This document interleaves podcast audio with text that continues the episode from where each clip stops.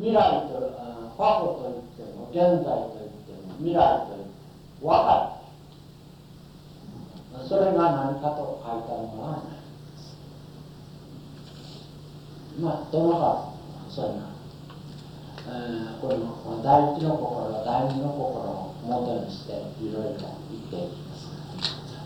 どういう結論が出てくるか、えー、自分で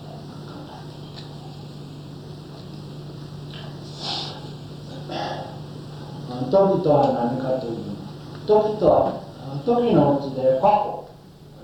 過去は住みゆくという過去には属性があるんですねこれを関連化したのが時間ですだから時間とは何かというどこにも化して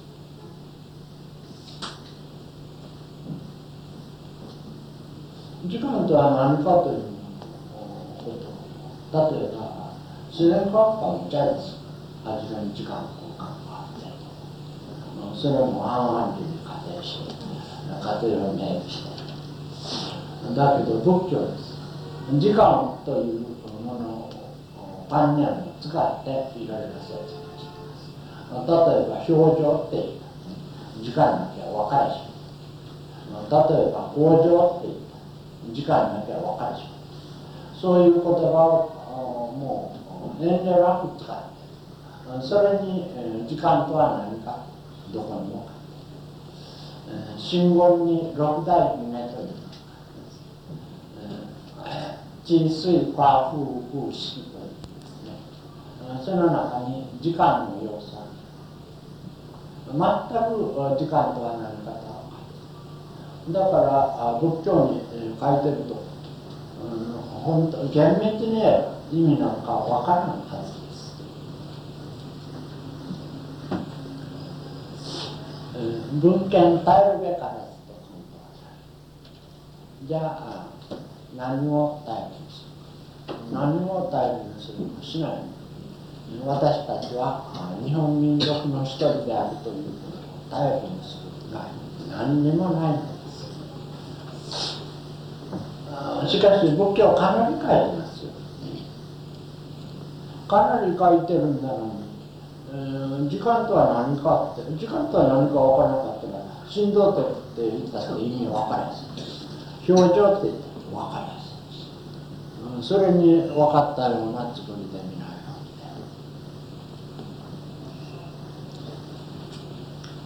で自然、えー、科学者にだ初めに時間空間というものがあってその中に物質というもの物質とはこの滅びたり、え、消えたり生じたりしないもので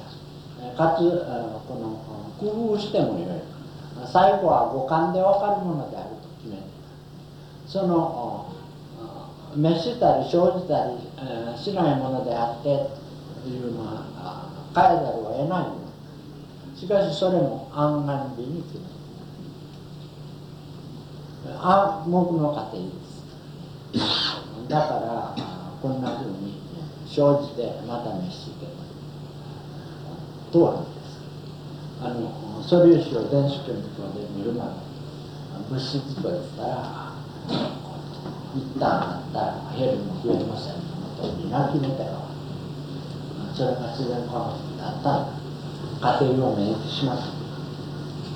だけどどこへから生まれてきてどこへ消えていくのかはこれは何とも自分を納得させようがない、えそれからこのなぜさっき言ったように知覚運動でなぜ学問でなぜ認識でなぜ理性でなぜ感覚できるかです。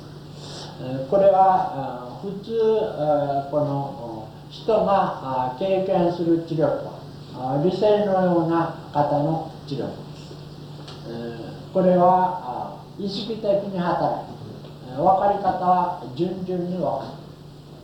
る。しかしながら時として例えば仏道の修行なんかにこれと型の違った知力を経験する。